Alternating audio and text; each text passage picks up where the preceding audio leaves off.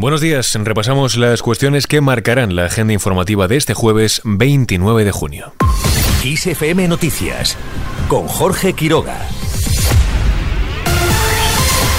Sánchez y Feijó coinciden hoy en Bruselas. El presidente del gobierno y el máximo responsable del PP se verán este jueves en la capital belga con motivo de la celebración del último Consejo Europeo previo a la presidencia española de la Unión Europea como telón de fondo asegurar al menos un debate televisivo cara a cara entre ambos dirigentes.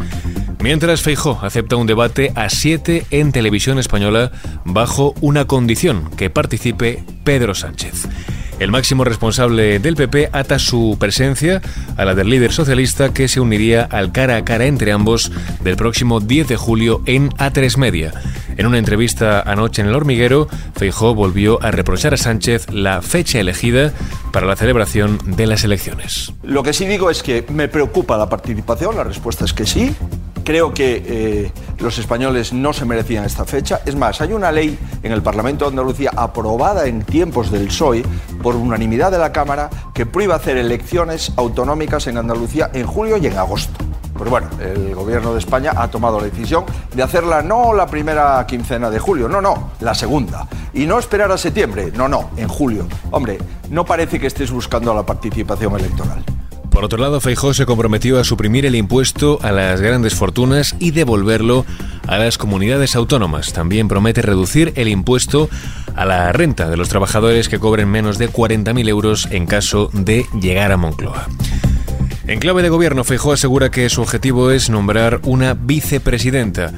El líder popular ha respondido así tras ser cuestionado sobre si el máximo responsable de Vox, Santiago Abascal, ocuparía este cargo en caso de llegar a Moncloa.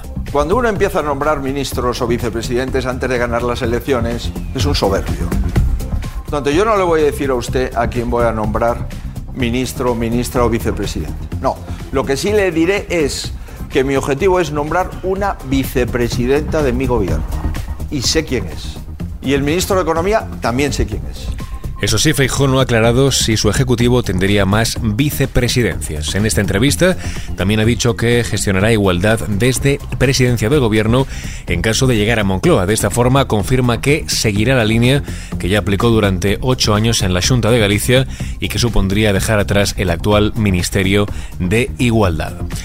Mientras el PSOE asistirá hoy a una reunión con Radio Televisión Española para organizar un debate a cuatro. Los socialistas han confirmado que acudirán al encuentro convocado por la corporación de cara a fijar los términos que regularán el debate entre los principales candidatos a la presidencia del gobierno, Pedro Sánchez, Alberto Núñez Feijó, Yolanda Díaz y Santiago Abascal.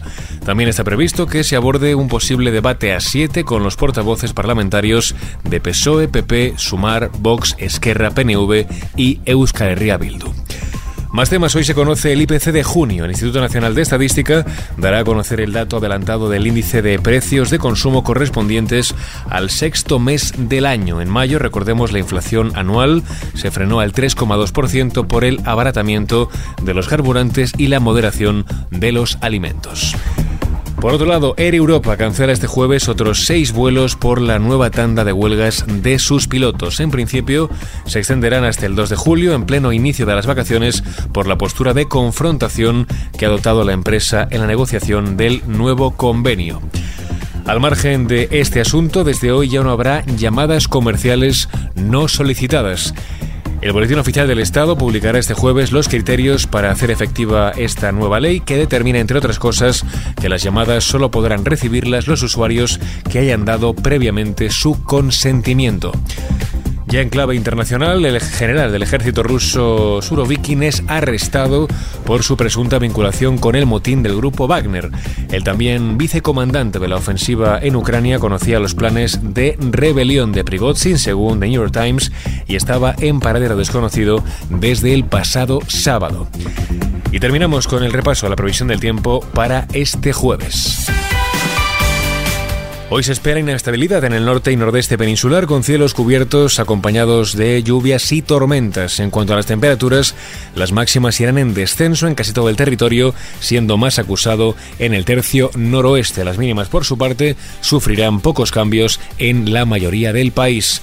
Y así con el tiempo ponemos punto y final a este podcast. En el control de sonido estuvo Cristina Muñoz. Ya sabes que puedes seguir informado cada hora en directo en nuestros boletines de XFM.